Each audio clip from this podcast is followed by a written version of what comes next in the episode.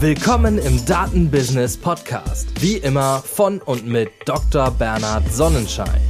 Hier erfahrt ihr alles rund um Datenwertschöpfung und Data Science Anwendungen in der Wirtschaft. Im Klartext und ohne Buzzwords. Heute zu Gast Dr. Andrea Rösinger von Forcam.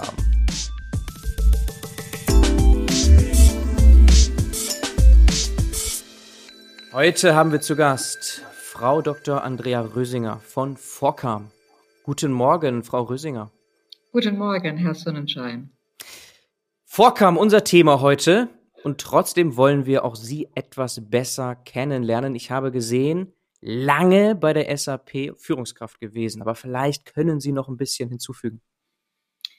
Ja, ich war äh, über 20 Jahre bei der SAP als, äh, als äh, Führungskraft, habe in der Beratung begonnen und bin über äh, ein großes Kundenentwicklungsprojekt, im Prinzip es war Daimler, in die Entwicklung gekommen und hat, hatte dort die, äh, den Lead für das ERP-Rechnungswesen und dann später war ich in einem Forschungs- und Entwicklungsprojekt, das Cloud-ERP zu bauen.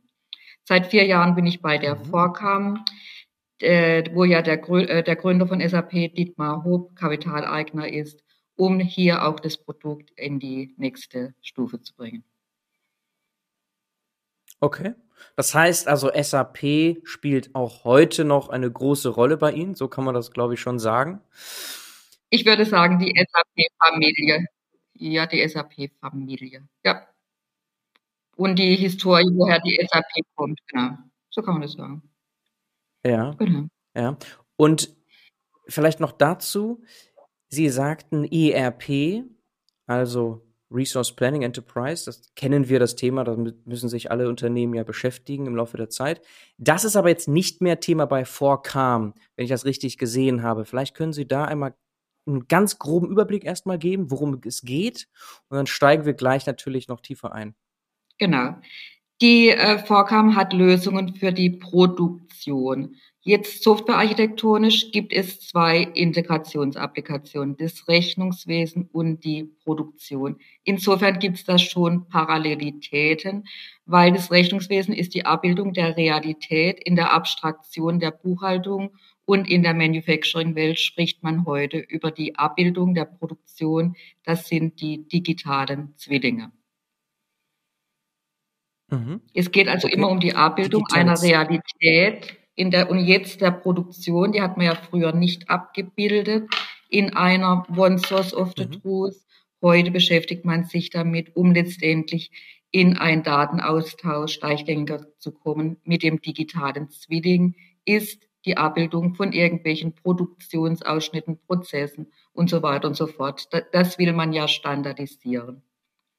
Insofern hat mhm, es okay. softwarearchitektonische Assoziationen, also gleiche Themen. Mhm, okay. Thema damit schon mal ganz gut umrissen und vielleicht noch ein bisschen Hintergrund zur, zum Unternehmen vorkam, also Größe. Sie sind da jetzt vier Jahre, haben Sie gesagt, als Co-CEO führen Sie das Unternehmen mit einem Partner. Und noch ein bisschen mehr zum Unternehmen, also Größe, Mitarbeiterzahl, was Sie da so teilen können, was vielleicht auch spannend ist für die Zuhörerinnen da draußen. Die Vorkam hat heute so 245 Mitarbeiter, auch unter anderem durch den Zukauf von Enisco, die Produktionssoftware für Lackieranlagen äh, machen. So haben wir uns breiter mhm. aufgestellt. Vorkam selber kommt aus der diskreten Software für diskrete Fertigung, vor allem Maschinen anzubinden. Wir sind so äh, 140 Mitarbeiter in äh, Deutschland und äh, Vorkam hat Lokationen in USA und in China. Mhm. Und wie gesagt, Vorkam baut Software für, ähm, für die äh, Produktion, für das Thema Industrie 4.0 in Englisch IIoT. Äh, Software, mhm. die haben wir äh, contain äh, containerisiert äh, in den letzten zwei Jahren, als auch im Prinzip sauber modularisiert. Das ist ja die mhm. Zukunft, mhm. dass man saubere Softwaremodule liefert, die dann entsprechend die Kunden je nach ihren Bedarfen kombinieren können. Mhm. Okay, IIoT, das ist auch ein Thema, das im Podcast immer wieder auftauchte. Industrial Internet of Things, ein mhm. hochinteressantes Thema, zum Beispiel mit Siemens besprochen, aber auch mit Startups hier schon im Podcast Thema gewesen. Und wir unterhalten uns natürlich sehr viel über Daten. Der Podcast heißt ja Daten Business Podcast. Vielleicht können wir auch damit nochmal hier ein bisschen Überblick geben. Über welche Daten sprechen wir bei Ihnen in erster Linie? Wir sprechen ähm, bei uns letztendlich im, die, der Ursprung der Daten von IIT, von Industrie 4.0, ist die Maschinenanbindung, Maschinenkonnektivität. Da kommt der Ursprung der Information äh, der Ursprung der Information. Diese Daten werden dann übertragen in die erste, in den ersten Layer, in die OTIT-Plattform, in die, in den äh, Edge-Layer und von da werden diese Daten übertragen mit äh, ERP-Daten, mit Topfloor-Daten in den Produktionslayer. Wir sprechen also von verschiedenen Daten. Vorkam selber spricht über einen semantischen Würfel, der aus diesen beiden Ebenen einmal die Edge besteht, die Maschinendaten, als auch dann der Produktionsdatensee. Mhm.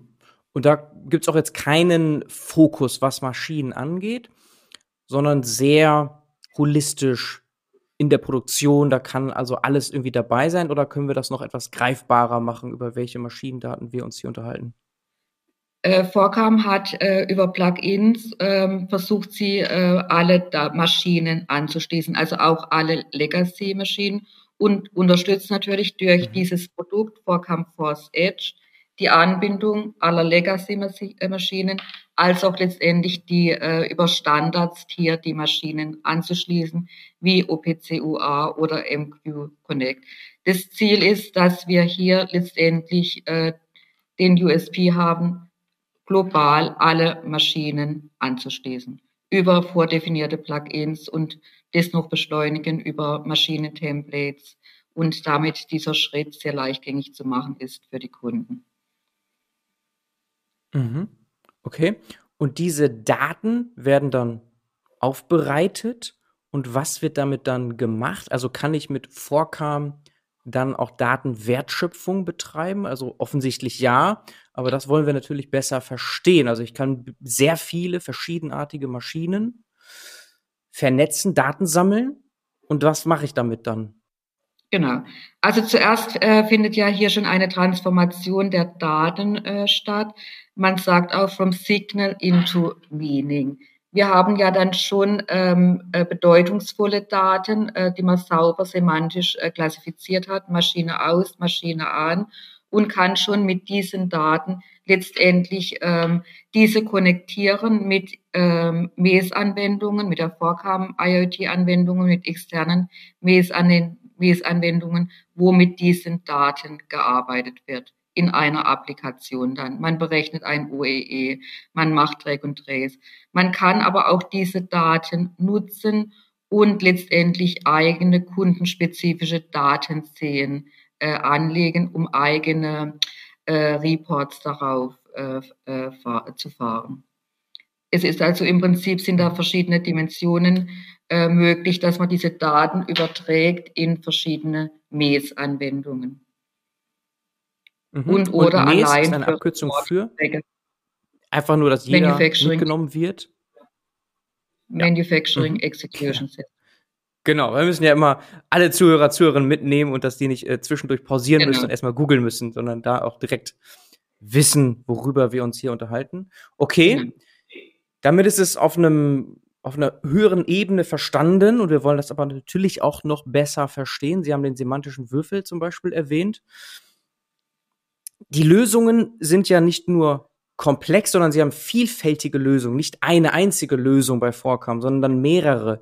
Vielleicht können wir da auch noch etwas mehr durchgehen. Also wenn ich jetzt hier auf der Homepage bin von Vorkam, dann sehe ich ja eben Force Edge, haben Sie erwähnt, eine SaaS-Lösung, Force IIoT. So, da nochmal so ein bisschen Überblick einfach uns geben. Genau. Also die Vorcam hat im Prinzip zwei ähm, Lösungen. Das ist einmal die Vorcam Force Edge und die Vorcam mhm. Force IIoT.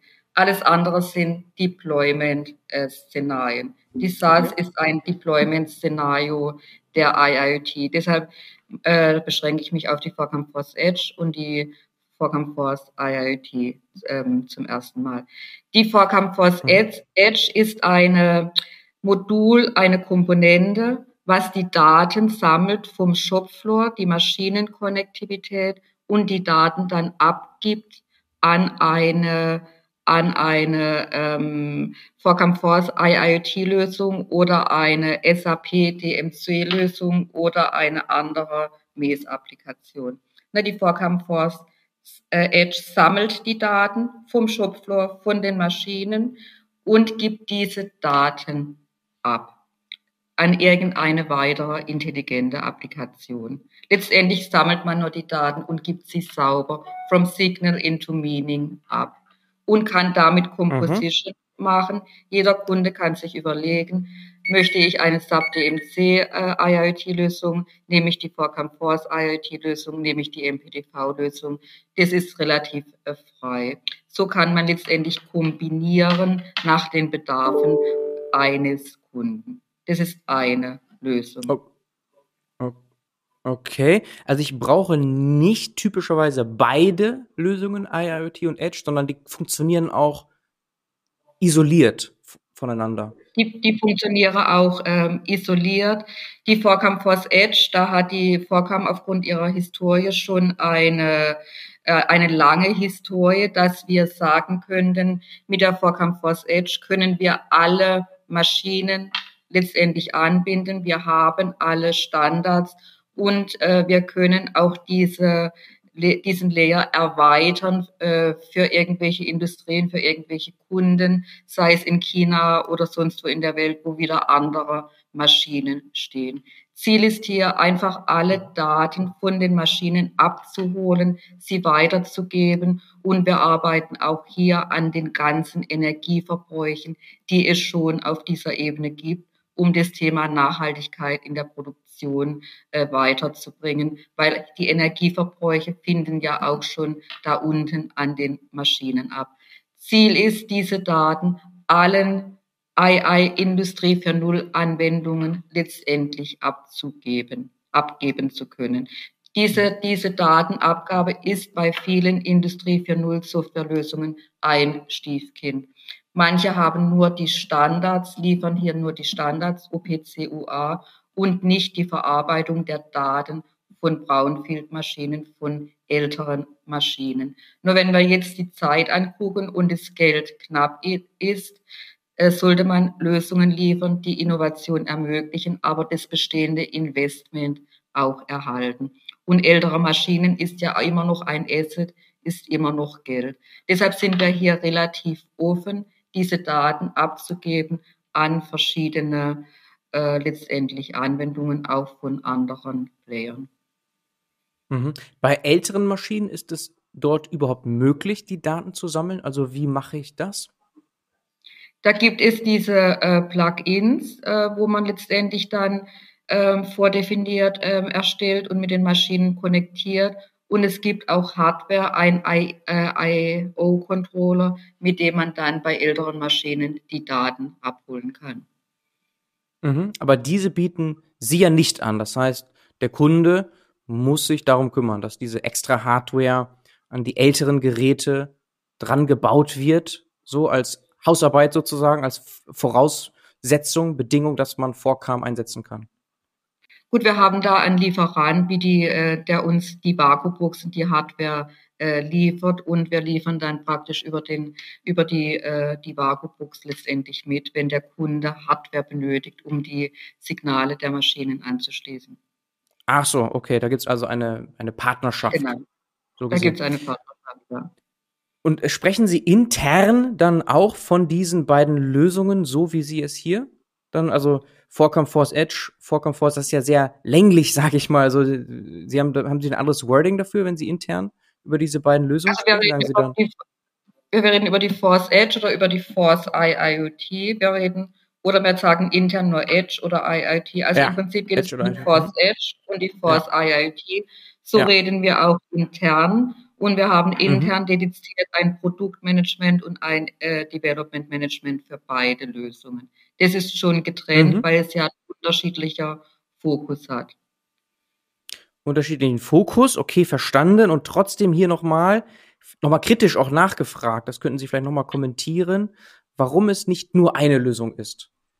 Äh, Sie haben ja schon gesagt, man kann die isoliert benutzen, aber trotzdem ist so die Frage als Kunde, warum ist es jetzt nicht einheitlich? Dann ist das eine Lösung und dann hat das Module und dann kann ich, ähm, je nachdem, was ich brauche, das irgendwie dazu buchen oder so. Das machen ja Unternehmen auch ganz gerne, aber sie gehen ja, ja ganz von vornherein mit zwei Produkten in den Markt. Force, Edge und IIoT. Oder haben Sie darüber mal nachgedacht, strategisch das irgendwie in ein Produkt zu gießen, das dann einen neuen Namen erhält? Ähm, also man kann darüber nachdenken, strategisch in eine Next Generation Software zu gehen, weil man ja jede zehn Jahre das neu bauen sollte. aber da wird man definitiv auch in diese Modularisierung gehen. Vorcam ist auch Teil der Open Industrie 4.0. Das sind mehrere Softwarefirmen und mehrere äh, Ingenieurfirmen. Und da hat man sich auf eine Referenzarchitektur geeinigt mit verschiedenen Layern mit verschiedenen Komponenten, auch über das Thema Cloud und Edge, dass ein Bebauungsplan für alle gibt und jeder kann sich hier positionieren. Jeder kann sich dann so positionieren, wo hat man die Stärke, wo ist man auch in Konkurrenz zusammen. Auf Basis dieser Referenzarchitektur haben wir uns auch geeinigt mit der SAP, dass wir die Vorcam Force Edge, die Force Edge, mit der SAP DMC konnektieren. Auf Basis dieser Referenzarchitektur haben wir uns geeinigt, dass man das natürlich auch mit der Force IoT machen kann. Da kann man sich auch mit anderen, in Anführungszeichen, Konkurrenten einigen, dass man äh, sich hier architektonisch zusammenbindet. Letztendlich wird es der Kunde entscheiden. Wie gesagt, wir gehen davon aus, dass wir mit der Maschinenanbindung einen wesentlichen USP haben und dieses Thema bei anderen Firmen relativ stiefmütterlich behandelt wurde. Deshalb hat Vorcam hier eine dedizierte Stärke und deshalb äh, sind wir hier sehr offen. Letztendlich sollte dies der Kunde entscheiden, was für ihn passt und gut ist. Mhm. Ja, in welche Kombination der Kunde geht, in welche Composition, welche Verbindung. Es ist ja nicht nur alles praktisch ein Thema. Das, äh, ein Kunde muss ja entscheiden, wer hat welche Mäßanwendungen braucht er. Ne? Ähm, da gibt es ja verschiedene Mäßanwendungen. Will der Kunde dann lieber mit einem ganz großen Softwarelieferant gehen? Will der Kunde mit Best-of-Breed-Anwendungen gehen? Wie viel Budget mhm. hat er? Und all diese Fragen äh, kommen vom Kunden und so kann jeder seine optimale äh, Anwendung finden aus meiner Sicht. Es muss ja nicht one fits all sein, sondern es kann ja verschiedene föderative Möglichkeiten geben. Mhm. Okay. Ja, ich dachte auch so Richtung Vermarktung kann es verwirrend sein, mehrere Lösungen zu haben. Wir verstehen aber die Gründe natürlich absolut. Macht ja absolut Sinn. Das ist trotzdem nur so aus einer kompletten Außensicht heraus eine Frage gewesen nochmal kritisch, aber Sie haben es ja hier erklärt. Nochmal die Verbindung auch mit SAP. Sie haben ja eingangs gesagt, Dietmar Hopp, Mehrheitsgesellschafter, de facto also Vorkam übernommen. Und ich sehe auch hier als neue Lösung eben, das haben Sie nur angeschnitten, SAP Digital Manufacturing. Wie eng ist diese Verzahnung? Also muss ich ein SAP-System, sollte ich eins haben als Unternehmen, um überhaupt Vorkam nutzen zu können? Inwieweit wird das ERP-System genutzt, verbunden mit den Daten, die ich mit Vorkam auswerte. Können Sie das nochmal kommentieren? Gut, es geht hier nicht um das ERP-System, sondern um die Sub-Digital Manufacturing Cloud. Ja. Ne? Mhm. Äh, das heißt, äh, der Kunde, der Kunde ähm, kann sich mit der die Edge mit der Sub-Digital Manufacturing Cloud konnektieren. Der Kunde hat immer diese beiden Möglichkeiten die vor Campus Edge mit der Sub-Digital Manufacturing Cloud zu konnektieren, eine Unternehmensarchitektur zu machen oder die vor Campus Edge mit vor Campus IoT. Wir haben das strategisch so differenziert, dass wir Großkunden die Kombination vor Campus Edge mit Sub DMC empfehlen und dem Mittelstand, dem oberen Mittelstand, die Kombination Edge mit der Force IIoT.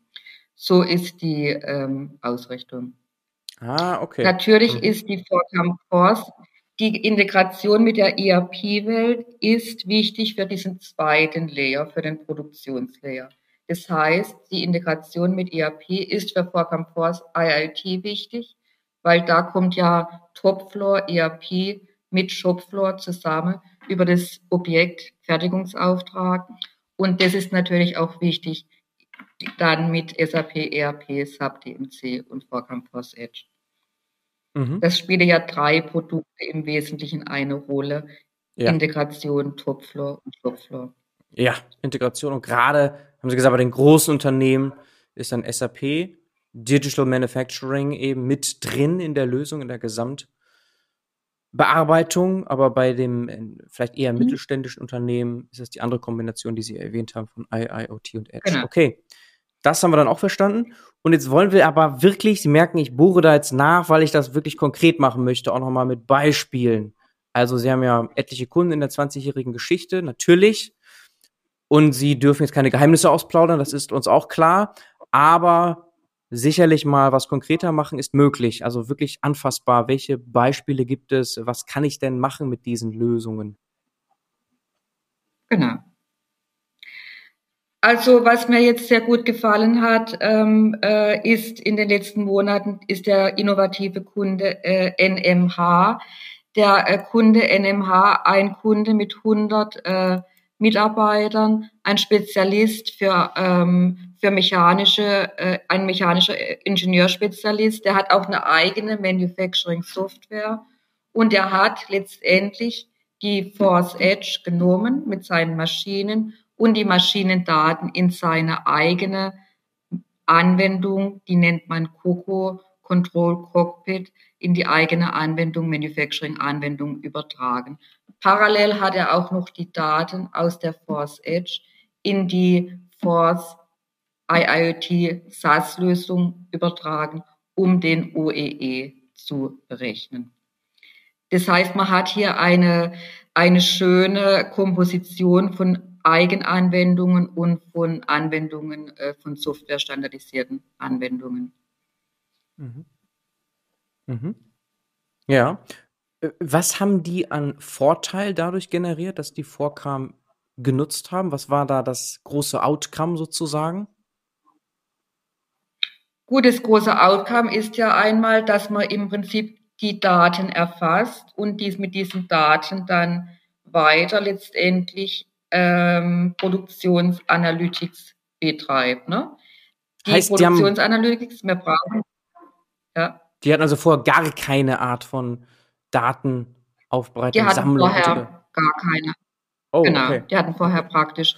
Das Ziel war praktisch zur papierlosen Fabrik zu kommen. Mhm. Papier, vorher ist alles auf Papier und durch die äh, Software, man zieht die Daten weg von den Maschinen, man, ich bekomme ja dann von den Signalen Maschine an, Maschine aus, Ausschuss und diese Informationen gibt man dann weiter in eine eigene dedizierte Anwendung und in eine standardisierte Vorkam-Anwendung mit dem Ziel, zur papierlosen Fabrik zu kommen. Und die Menschen, die Mitarbeiter arbeiten dann letztendlich mit äh, gewissen User Interfaces, Dashboards und das sieht man schön auch in YouTube, haben die auch ein Beispiel gemacht, wie die Menschen im Shopfloor arbeiten in der Zukunft, wenn sie ohne Papier arbeiten.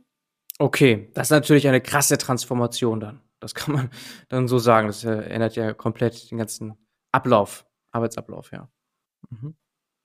Das ändert den Arbeitsablauf, äh, die äh, Skills der Mitarbeiter ändern äh, sich.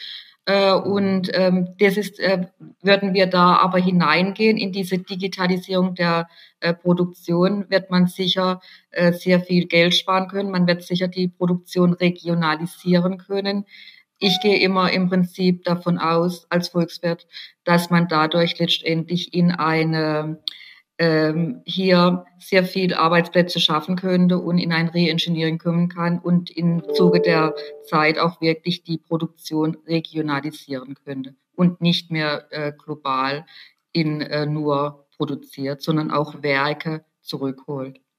Werke, mehr Arbeitsplätze, haben Sie gesagt?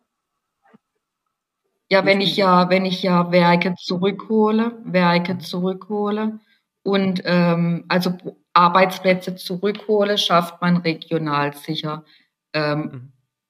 Arbeitsplätze und auch andere äh, Skills von Arbeitsplätzen. Und wenn ich dann erfolgreich bin, dann ähm, schafft man natürlich auch wieder mehr Arbeitsplätze. Natürlich rationalisiert die Automatisierung der Produktion auch gewisse Arbeitsplätze weg. Deshalb mhm. hat man ja die Produktion verlagert in der Globalisierung. Mhm, mh, mh. Also es gibt eine Verlagerung, so, ne? das kann man sagen. Und das, auch die Aufgaben, Schwerpunkte ändern sich natürlich dadurch. Man kann sich auch anderen Dingen widmen, genau. wenn man nicht mehr alles per Papier oder eben analog generell lösen muss. Es, man kann nicht alles digitalisieren, genau. das ist auch klar. Eine Maschine lässt sich nicht per se digitalisieren. Also Maschinen sind eben immer noch da, aber die Zusammenarbeit zwischen den Maschinen und mit den Maschinen, der Mensch mit den Maschinen, genau. das lässt sich eben größtmöglich digitalisieren. Genau. Und jetzt ganz kurz, weil das gerade auch gut reinpasst als Nachfrage. Wenn ich mir das jetzt vorstelle, die Menschen haben jetzt irgendwelche Displays, irgendwelche Apps, mit denen sie interagieren können, mit den Maschinen, den Überblick haben und dann auch Edge-Devices nutzen und so weiter. Wir haben ja diese Diskussion auch Edge versus Cloud und dann auch Richtung Datensicherheit und Datenschutz. Große Themen, auch hier im Podcast immer wieder gehabt, Richtung Federated Machine Learning zum Beispiel. Wie schauen Sie darauf, Richtung so Datenschutz, Sicherheitsthemen? Weil das sind ja dann die nächsten Herausforderungen, wenn man dann fortschreitet in der Digitalisierung. Natürlich auch Papier muss irgendwie gesichert werden, aber wenn ich jetzt digitalisiere, muss ich das ja sehr stark mitdenken, insbesondere Richtung künstliche Intelligenz, dass ich weiß, Moment mal, ich gebe jetzt hier keinen Wissenpreis mitunter Richtung vielleicht sogar Konkurrenzunternehmen oder, oder, oder. Da gibt es ja viele Gründe, dass man da besonders aufpassen muss. Gut, bei diesem Thema der Sicherheit ist ja die äh, Frage, was setzt sich jetzt, ähm, was wird sich da, ähm, also ist ja einmal auch ein psychologisches Thema, was wird sich da durchsetzen, die Private Cloud oder die ähm, Public, äh, die Public Cloud. Man spricht ja auch heute jetzt äh, darüber zum Beispiel, dass man eine europäische Cloud macht für das Thema ähm, Industrie 4.0 Manufacturing. Ne? Das ist ja die, da gab es ja jetzt, glaube ich, auch ein Abkommen zwischen USA und Europa, was die ähm, Datenhaltung ähm, angeht. Also da ist für mich wirklich das erste Thema, weil technologisch kann man ja sehr viel in Sicherheit, äh, zur Sicherheit machen. Aber da äh, denke ich, ich gehe davon aus, dass in der Manufacturing-Welt viele Kunden sich durch selber noch eine Private Cloud erarbeiten, wo man letztendlich die Daten in irgendeinem äh, in irgendeinem äh, Rechenzentrum ha äh, hat auf äh, europäischem äh, Boden, würde ich äh, sagen. Da ist ja die, äh, die Diskussion. Mhm. Ähm, will man in eine Public Cloud gehen, was wir mit der SaaS-Lösung unterstützen, oder geht der Kunde in ein eigenes Rechenzentrum oder in eine private europäische Cloud? Ich denke, das spielt hier eine wesentliche Rolle. Und damit beschäftigen wir uns natürlich, aber im Prinzip ähm, wird das Thema jetzt letztendlich äh, stark hochkommen, weil äh, jetzt die Angebote letztendlich da sind für sowohl Private Cloud als auch ähm, Public Cloud. Wir haben jetzt bisher noch keine Großkunden kennengelernt, die in eine Private Cloud wollen, sondern die bauen sich meistens im Prinzip ihre eigene Cloud. Und damit, denke ich, wird man das Thema Security dann auch ähm, abfangen können. Ja, also bauen eine eigene Cloud und idealerweise mit Federated Learning, wenn es Richtung Auswertung, Wertschöpfung geht, dass eben auch die Daten gar nicht erst in die Cloud gehen, sogar. Also, die, dass sie direkt genau, an der Edge genau. verarbeitet werden. Das, an der Edge, genau, ja. an der Edge verarbeitet werden. Das sehen Sie genau. auch, oder beziehungsweise da kann vorkommen. Ja, also es gab jetzt gerade ja, also das ist im Prinzip die Vision, dass wir die Edge stärken, die Edge nicht nur Maschinenkonnektivität ist, sondern letztendlich die Daten werden in der Edge gehalten, auf einem Edge-Device mhm. und dass man auch hier weiter Anwendungen, ähm, also die Vision ist, Anwendungen zu bauen, wo der Kunde dann selber entscheiden kann, will er die Anwendungen in der Edge haben, auf den Daten laufen, oder will er die Anwendung in der Cloud haben. Das ist die Vision und die Untersuchungen intern mit ähm, KI, mit Machine Learning laufen auch dahin letztendlich zu äh, mehr in die Edge zu legen. Mhm. Wir liefern heute mit der Edge einen Data Lake, einen Datensee, dass die Daten, mehr Daten, also dass die Daten in der Edge gehalten werden können. Und dass, wenn die Kunden in ein Cloud-Edge-Szenario gehen und die Cloud ist äh, mal nicht verfügbar, dass trotzdem ähm, mit dem Halten der Daten in die Edge die Produktion weiter ähm, laufen kann. Also dass man hier Hochverfügbarkeitsszenarien unterstützt. Mhm. Ist nicht, das ist die Vision. Vision ist aber nicht das Spezialgebiet jetzt von, von äh, der Vorcam Edge-Lösung. Also diese Art von äh, Federated Machine Learning irgendwie out of the box zu unterstützen. Das, das nicht. Also es hilft in der Datenintegration, Sammlung, ja. aber es ist jetzt nicht irgendwie eines der Themen, mit denen Sie sich besonders beschäftigen. Nee. nee. Mhm. Okay. Aber natürlich ja, die Zusammenarbeit mit anderen Startups vielleicht, die sich darauf wiederum fokussieren, ist natürlich naheliegend. Also genau. das werden Sie ja wahrscheinlich sehen, genau. dass da viel kommt gerade. Ein Beispiel ja. haben Sie genannt, vielleicht geht da noch mehr, so mhm. Richtung auch Digital Twin war ja eingangs ein, ein ganz wichtiger Begriff oder auch Nachhaltigkeitsthemen haben Sie bereits angesprochen.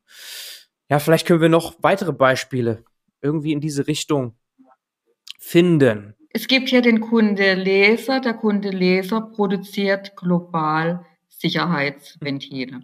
Der hat die Force IoT mit der Applikation OEE e im Einsatz und der ähm, äh, hat Verbesserungen durch die Software von 12 Prozent äh, in der äh, äh, in der Pilotphase erreicht. Äh, äh, das ist also auch ein äh, Beispiel für eine erfolgreiche Implementierung der Force IoT-Lösung ähm, mit den Maschinendaten, um in der Produktion effizienter zu werden. Mhm. Was genau wurde da besser? Ja, die, die Daten wurden, man berechnet diesen Ober, um, Equipment Effectiveness, man berechnet letztendlich mhm. die Produktionseffektivität ja. der Maschinen und vergleicht äh, diese hier und kann dann natürlich steuern, äh, welche Maschinen sind eff äh, effektiv und kann die Maschinen letztendlich monitoren, ob man besser produziert, kann Ausschüsse äh, verringern und findet das alles dann letztendlich mit dieser Kennzahl OEE, mit der Produktionseffizienz äh, fest und kann ja vergleichen, wo, wo stand ich heute oder gestern, wo stehe ich morgen und kann, so kann man mhm. verbessern. Wenn ich viele Daten sehe, viele Werke sehe, das ist ja im Prinzip auch hier, denke ich, in der Manufacturing-Welt die Vision, dass man global alle Werke vergleichen kann, wie produzieren Sie? Wie produktiv sind Sie? Gibt es viel Ausschuss? Gibt es Maschinen, die man ersetzen darf? Wo ist Predictive Maintenance? Und wenn ich das alles sehe und benchmarken kann, also mehr als eins im Vergleich, dann kann man ja sehr analytisch vorgehen und immer wieder zu Verbesserung, zu Verbesserungspotenzial kommen. Mhm. Und dafür ist eine Kennzahl, gibt es eine Kennzahl und die kann man ja im Zuge der Zeit immer wieder vergleichen. Ja. Es ist ja ein dynamischer Prozess. Ja. Ja. Genau. Das macht ja das Datenwirtschaft. Die Datenwirtschaft macht es ja aus. Ich sage jetzt einfach mal Big Data. Je mehr Daten wir äh, bekommen äh, und hier äh, von einem Unternehmen betrachtet, global erstmal, je mehr Daten man bekommt, desto besser kann man vergleichen und findet Verbesserungspotenzial.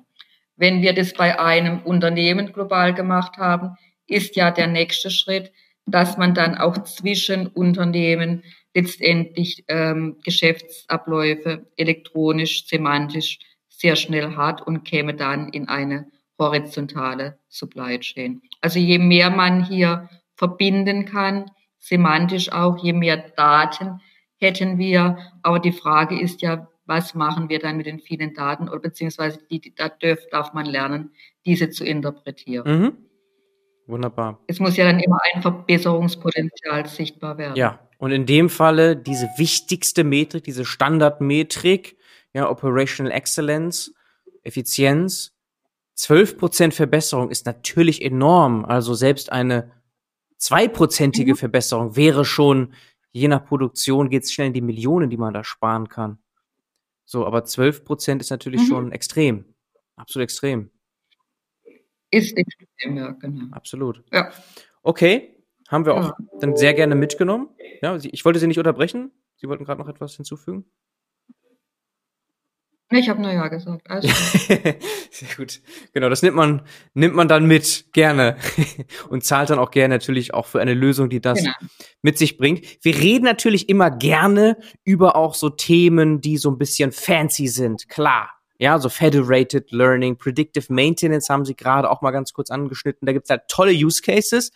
Auf der anderen Seite immer auch wieder die absolute so äh, die absoluten Basics, die erstmal gemacht werden müssen. Also überhaupt mal, es kam ja auch hier schon raus im ersten Beispiel, überhaupt erstmal Daten zu sammeln, die Infrastruktur zu bauen, dass das funktioniert. Und immer wieder höre ich auch eine Frustration, auch bei bisherigen Gästen heraus, dass wir da echt mal langsam waren in Deutschland. Wenn man bedenkt, dass Industrie 4.0 ein Begriff ist, der gecoint wurde in Deutschland. Das ist ein deutscher Begriff, der auch teilweise im Ausland mit. IE geschrieben wird, ja. Industrie 4.0. So, das verfolgen Sie jetzt ja auch schon eine ja. Zeit lang. Wie gucken Sie da drauf? Sind wir, kommen wir jetzt ein höheres Tempo da rein und ähm, haben wir so langsam die Hausaufgaben erledigt und können also gewissermaßen äh, ja die, die tollen Use Cases auch umsetzen, die da so rumschwirren oder äh, im Gegenteil, wir müssen noch ganz, ganz viel erstmal Infrastrukturthemen lösen, ganz Basics, Daten sammeln erstmal überhaupt, dass das funktioniert, die Pipelines sauber, robust aufgebaut werden. Wo stehen wir da so? Gut, das ist jetzt erstmal die Frage, wo steht man ähm, von den technologisch und wo steht der Mindset der Menschen? Mhm. Also Deutschland ist ja ein sehr wohlhabendes Land und wir, äh, steht auch in dem Artikel von äh, Christian Kleine der Regierung, wo man sp spricht, dass man eine europäische Cloud äh, bauen will. Und wir sprechen und diskutieren sehr viel und schreiben Papers. Letztendlich haben wir das zehn Jahre, zehn Jahre Industrie für Null sprechen, äh, sprechen wir. Dann guckt man, äh, wo die wo wir stehen mit den Firmen und nach dem McKinsey-Report, den es gibt, glaube ich, sind so circa 30 Prozent der Unternehmen haben umgesetzt. Mhm. Faktum ist, wenn man jetzt das AKTEC Industrie 4.0 äh, Rechteck nimmt, man beginnt mit Co äh, Connectivity und es gibt verschiedene Phasen. Ne? Da ist immer die Frage, warum geht man nicht in den ersten Schritt? Und Software ist da für den ersten Schritt. Wir lernen ja beim Gehen. Deshalb bin ich sicher ein Verfechter, ähm, weil die Software da ist, äh, Maschinen zu konnektieren, äh, letztendlich um Lesanwendungen daran zu hängen, als auch Energieconsumption zu äh, erfassen. Es ist alles da. Da ist die Frage für mich nach zwei Jahren Pandemie und jetzt nach der anderen Krise, warum bewegen wir uns nicht? Ich würde mir mehr bewünschen, dass wir uns in kleinen Schritten nach vorne bewegen, um in eine Lernkultur zu kommen. Eine Lernkultur ist keine Kultur, wo man permanent theoretisiert und spricht, sondern es ist in die Umsetzung ganz konkret im Shopfloor zu gehen. Und da kann man ja ein Proof of Concept machen, zu lernen, Teams zusammenbinden und einfach immer weitergehen. Das Problem ist sicher durch die Konditionierung der letzten Jahrzehnte. Wir sprechen immer über äh, alles, ne? über den, wir sprechen schon über den fünften Schritt ja. und gehen nicht in den ersten Schritt. Ich kann ja das alles schon theoretisch beleuchten. Und das ist etwas, äh, was mich nachdenklich äh, stimmt, weil wir als ähm, äh, als Europäer ähm, sehe ich die Hyperscaler in USA und ich sehe die Hyperscaler in äh, China und ich würde mir schon wie, äh, wünschen, mit dem Industrie 4.0 Thema hier zu einer Wissensgesellschaft zu werden und hier ein europäisches USP zu haben. Da gehen ja auch all die Bewegungen der Open Industrie 4.0 Allianz und so weiter hin, dass wir im Prinzip ein sauberes Ökosystem aufbauen zu dem Thema Industrie 4.0. Mhm. Ja. Und deshalb ist nicht nur Konkurrenz wichtig, sondern Kollaboration mit verschiedenen Möglichkeiten dass man äh, verschiedene Softwarelösungen kombiniert und wie ich dann sage, darf der Kunde das, dies entscheiden. Mhm. Der Kunde mit seinen verschiedenen Rollen, die Produktionsverantwortliche als auch die IT, da dürfen entscheiden, in welche äh, Manufacturing-Architektur sie global hineinmarschieren wollen. Mhm. Okay. Das heißt auch gerade so etwas wie ein Runterfahren im Gaia X-Projekt ist da absolut kontraproduktiv? Ist ähm, ist da jetzt, also nach diesen vielen Jahren, ist da, man sollte das zumindest verwerten, ist absolut kontraproduktiv. Wie gesagt, ich hätte das dann sicher noch anderweitig gepusht, dass die Community hier in präzise Umsetzungen, Umsetzungen geht. Man fährt es ja jetzt dediziert runter. Ich weiß jetzt nicht, wo man steht. Ich habe es gelesen, dass man es runterfahren äh, mhm. will. Ähm, das ist natürlich ein Invest der Vergangenheit äh, wo man hätte irgendwas ähm, machen sollen können oder vielleicht jetzt europäische Clouds bauen mit ähm, mit verschiedenen ähm, Providern, wo man das dann einfassen kann. Aber in die, in die Umsetzung zu gehen ist. Also es muss in die Umsetzung mhm. gehen. Vielleicht ist da in Gaia X auch zu viel gesprochen worden. Mhm. Die Frage ist ja immer, gehe ich, äh, gehe ich gleich in eine Umsetzung oder schreibt man Papers mit Standards und so weiter und mhm. so fort. Mhm. Ja. Wahrscheinlich würde ich jetzt eher dafür plädieren, dass man umsetzt, Konsorten finden, die umsetze und parallel äh, iterativ Feedback gibt an die ja. Papers. Weniger theoretisch und mehr in die Umsetzung. Praktisch machen und dabei lernen, ja. Mhm. Praktisch machen okay. und dabei lernen. Ja, interessant, das ist, mhm. ähm, hört man auch genau. mal wieder gerne mal ein deutsches Problem, auch dass wir in der Theorie gut sind, aber in der Praxis, Umsetzung da hapert es dann immer mal wieder, auch im kommerziellen sozusagen, im Erfolg von den tollen Ideen, ja, dass, dass wir da auch immer wieder historisch Schwierigkeiten hatten. Also das ist ja dann auch konsistent mit dem, was, was ich. Ich weiß nicht, ob das historisch ist oder jetzt ein Phänomen der, der, der ähm, des Wohlstands ist. Ähm, wir haben hier ja einen, Deutschland ist so wohlhabend, weil wir viele Mittelständler haben. Und ähm, vielleicht kommt es durch den Wohlstand der letzten zwei Jahrzehnte. Das kann ja sein, das kann ja früher. Wir sind ja, wir haben ja sehr viele Mittelständler hier. Vielleicht müssen wir das einfach nur wiederholen jetzt. Mhm. Ich sehe das mehr als ein Akt der Wiederholung, dass wir uns besinnen, was man nach dem, äh, nach dem äh, 1950 äh, äh, geschafft hat, dass man einfach das nochmal wieder wiederholt und mehr in die Umsetzung mhm. geht. Mhm. Okay, dieses Mindset. Also dann würde ich mir wirklich so europäische Cloud, genau, ja, ist eher ein Mindset-Thema, das wir anpassen müssen an die jetzige Zeit mit den Nachhaltigkeitsthemen, die uns eben auch so ja. antreiben. Aber diese lösen wir parallel. Wenn wir Effizienzen steigern, leisten wir einen Beitrag automatisch Richtung Nachhaltigkeit. Das haben Sie ja hier auch im Grunde gebracht genau. schon mit den Beispielen. Genau. Das ist also eins zu eins. Das geht Hand in genau. Hand. Das kann man so sagen. Das geht Hand in Hand, genau. In der, wenn wir in der, wenn wir in der Produktion Ausschuss ähm, feststellen und wir reduzieren den Ausschuss, bin ich ja schon automatisch in der Ressourceneffizienz. Das steht sehr schön in dem Nachhaltigkeitspapier der Industrie 4.0 Plattform. Da gibt's drei Wege, um es hier in die Nachhaltigkeit zu schaffen. Und der erste Weg ist letztendlich, äh, die Energie zu optimieren durch Ressourceneffizienz. Mhm. Und da kann, können wir sofort, können wir sofort beginnen. Würde ich mir wünschen, wir beginnen sofort damit. Die anderen Themen sind etwas komplexer, die es da gibt, Part 2 und Part 3. Aber damit, damit kann man, sollte man kann jeden, sofort bitte sofort damit loslegen. Absolut. Ein anderes Beispiel für die Nachhaltigkeit in der Produktion ist der Kunde Borg Warner. Borg Warner will ja CO2-neutral werden ein Werk in Markdorf bei Borg-Warner hat neben der Erfassung der Maschinendaten und der Bereitstellung dieser in Verbindung mit dem OEE e auch die Energieverbrauchsdaten ähm, erfasst und äh, zeigt hier sehr schön in einer Korrelation per Fertigungsauftrag in Verbindung mit Maschinen wird aufgezeigt, welche Energieverbräuche, welche Energieeffizienz stattfindet. So hat man hier schon begonnen, letztendlich in Richtung Nachhaltigkeit zu denken. Mhm.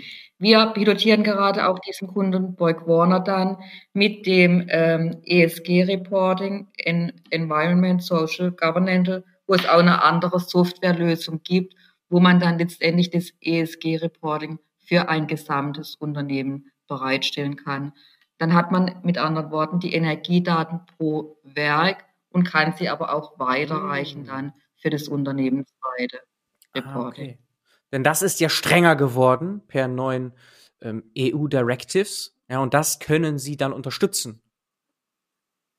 Das können wir dann unterstützen mhm. und auch dafür suchen wir letztendlich die ersten äh, Pilotkunden. Dafür machen wir auch einen Vorcam Innovation Day in München, dass man das Thema äh, besser, dedizierter versteht und letztendlich auch versteht, dass man es hier auch digitale Lösungen gibt, die man nutzen kann und letztendlich auch sich hier vorbereiten kann. Mhm. Weil die Frage ist immer, kommen die Daten des ESG-Reportings aus irgendwelchen N-Excels oder kann man hier auf den Ursprung der Daten zurückgehen? Das ist aus meiner Sicht sehr wichtig, dass der Ursprung der Daten für ein Reporting immer gefunden wird, dass man die Zusammenhänge verstehen und dann kann man in Verbesserungsstreifen mhm. gehen. Schönes. Ja, Thema. absolut. Sehr schönes Beispiel. Vielleicht noch ganz mhm. kurz zu Ihrer Rolle, CDO und Co-CEO. Wir haben ja schon hier gemerkt, indem wir uns über diese Themen unterhalten, was sie antreibt. Aber vielleicht noch mal so da nachgehakt, weil es etwas schon Besonderes, diese Rolle Co-CEO. Wir sind einige Startups bekannt. SAP selbst hatte dieses Konzept auch eine Weile, mittlerweile nicht mehr. Können Sie das mal so auch ein bisschen jetzt kommentieren? Also Co-CEO, was heißt das eigentlich? Also offensichtlich gibt es dann äh, eine geteilte CEO-Rolle. Ja, was bedeutet das jetzt auch konkret? Gut, es kommt im Prinzip von der Aufgabenteilung her schon von der ähm, SAP, dass äh, einer letztendlich die ähm, globale Entwicklung und den Support unter sich hat, das Produkt, und der andere sich mehr um Sales und Partnermanagement und Marketing kümmert. Der eine ist sehr stark auf Sales fokussiert, Revenue Generation, und der andere ist auf das Produkt fokussiert, hier in eine globale Lösung zu kommen. Das kommt sicher aus der SAP-Welt auch. Wenn es immer Übergangsphase gab, gab es immer zwei, ähm, zwei CEOs bei Übergangsphase. Mhm. Und irgendwann äh, löst sich das dann wieder im Zuge der Zeit ähm, auf. So ist mhm. es eigentlich zu, zu sehen. Okay, aber bei Ihnen ist es keine Übergangsphase jetzt, sondern das hält jetzt schon einige Jahre so an. Das hält jetzt im Prinzip ähm, äh, zwei, zwei, äh, zwei Jahre an. Also im Prinzip ist es sicher auch für eine Softwarefirma ist es jetzt für mich relativ äh, logisch, weil in Softwarefirmen gibt es immer das Spannungsfeld zwischen Sales und der Entwicklung. Und ich denke, so ein Spannungsfeld ist immer dann gut, wenn es eine Peer-Kombinatorik gibt auf dieser Ebene. Also im Moment bei uns ist das jetzt keine Übergangsphase. Ich habe nur beobachtet, bei der SAP waren das auch Übergangsphasen. Richtig, genau. Das konnte man von außen sehr gut beobachten. Aber nichtsdestotrotz hat man dann gerne so CMO und vielleicht VP Sales oder ich meine, es sind ja nur Titel, aber es ist trotzdem spannend, weil das ja auch die Aufgabenverteilung und auch die Priorisierung etwas mitbestimmt. Dass wir da also zwei CEOs haben in der Aufgabenverteilung. Ja, also die sind gleichgestellt. Ja, es ist jetzt nicht so, dass es vielleicht mhm. für das Sales-Thema eine VP-Position gibt. So, und die ist damit reported an den CEO, an Sie oder ne, an den Partner, sondern es ist also auf, auf Augenhöhe sind diese beiden Aufgabenverteilungen implementiert bei Ihnen. Das ist natürlich schon mal interessant und eben nicht genau. selbstverständlich. Genau. Also jedenfalls ist es sicherlich so, dass das eher in der Minderheit der Unternehmen so ist. Ist sicherlich so in der äh, Minderheit der Unternehmen, wobei man sich auf dieser Ebene ja immer irgendwie gibt es ja permanent ähm, irgendwelche Prioritäten, Interesse, wo man sich ja immer äh, letztendlich einigen, einigen äh, darf, muss. Absolut. Ein CEO genau, ist da ja dann absolut mehr ein Moderierer der verschiedenen äh, in, in, Interessen. Genau. Mhm. Mhm. mhm. Okay, hochspannend auch das. Jetzt möchte ich aber zum Ausblick natürlich auch noch verstehen, was es mit der neuen Produktoffensive zu tun hat, von der ich lesen konnte. Die neue Produktoffensive. Sie meinen die Offensive ja. mit, äh, mit der Force Edge oder mit Sub DMC? Genau, das, das ist also ein Zitat, das ich entnommen habe, was jetzt ansteht auf Ihrer Seite, dass es jetzt neue Produkte geben soll. Also irgendeine Art von Veränderung nochmal, vielleicht Erweiterung der Produktpalette oder die Produkte, die schon da sind, dass die jetzt äh, besonders neue Updates erhalten oder irgendwas. Das ist so meine Frage, was damit gemeint ist. Also mit Offensive ist ja ein Begriff, der beschreibt, da passiert jetzt nochmal besonders was in den nächsten ein, zwei Jahren, so ab jetzt. Gut, also der, man muss jetzt sehen, dass die Produkte sind ja einmal auf der Sub Cloud Business Technology Plattform, die Produkte. Die Edge ist auf dieser Plattform, konnektiert sich mit SAP DMC. Das ist ja eine Offensive, ist ein mhm. Product Bundle. Ne? Die Edge wird ja nicht on-premise geliefert, sondern sie kann auf der SAP Business Technology Plattform deployed werden in die On-Site Edge des Kunden und dann hier konnektiert werden. Das ist eine Produktoffensive. Ne? Mhm. Okay, weil konkret schreiben Sie von drei neuen Lösungen in genau. der, sozusagen in diesem, ja, in diesem Zeitgrafen ab 2021, also ab letztem Jahr steht dort äh, drei neue Lösungen. Genau. Sollen die Weichen für die Zukunft genau. stellen. Das ist einmal die Force Edge, dann die For äh, Force IoT mhm. und die äh, Force SaaS-Lösung. Letztere habe ich jetzt. Ah, okay, das heißt, das, was wir jetzt sehen, ist schon die genau. neue Offensive. Ja. Ah, okay, okay. Das heißt, alles das, was wir heute besprochen haben, genau. ist bereits. Aha, das sollte, okay. das sollte ein Sehr gut. Und vorher, was war vor? Die Vorkam hatte die Historie, ja. ein Produkt zu liefern on-premise. Es war eins, ein, ein Software-Bundle, ah, ein Monolith. Okay. Was wir gemacht haben. Okay, weil das war ja auch schon ja. eine Frage. Das heißt, Sie sind ja genau den anderen Weg gegangen. Ich hätte ja schon mal gefragt, naja, warum gibt's denn nicht nur ein Produkt Vorkam? Aber da kamen Sie ja her im Grunde. Ja. Und jetzt haben Sie das also aufgespannt. Ach ja. so, okay. Das ist auch nochmal gut, ganz gut ja, fürs also der, der, ein okay. Professor, den ich kennengelernt habe, der spricht, der das, die Software nutzt für, zur Schulung der Studenten, der spricht für die Demokratisierung mhm. der Manufacturing-Welt. Die ist ja sehr heterogen. Und da braucht es Module, Komponenten. So bestand die Arbeit der letzten mhm. Jahre darin, die On-Premise-Software zu containerisieren in Module, sie Cloud Edge fähig zu machen, egal in welche Cloud, und letztendlich saubere Module, Komponenten zu haben. Und diese Module, Komponente haben es ermöglicht, dass wir diese Edge-Komponente haben und eine IIoT-Komponente. Mhm. Okay. Und die SaaS-Lösung wiederum ist optional und insbesondere für kleinere genau. Unternehmen, die starten wollen, schnell? Interessant. Die SaaS-Lösung ist jetzt für ganz kleine Firmen interessant. Das ist im Prinzip die IIoT ja. mit präkonfigurierten Szenarien. Der Kunde kann hier nichts ändern. Der kann das einfach Standard Was? nicht customizen, nicht ändern. Dann darf er die IIoT ja. nehmen. Hier bekommt er einfach ein pre-configured Package.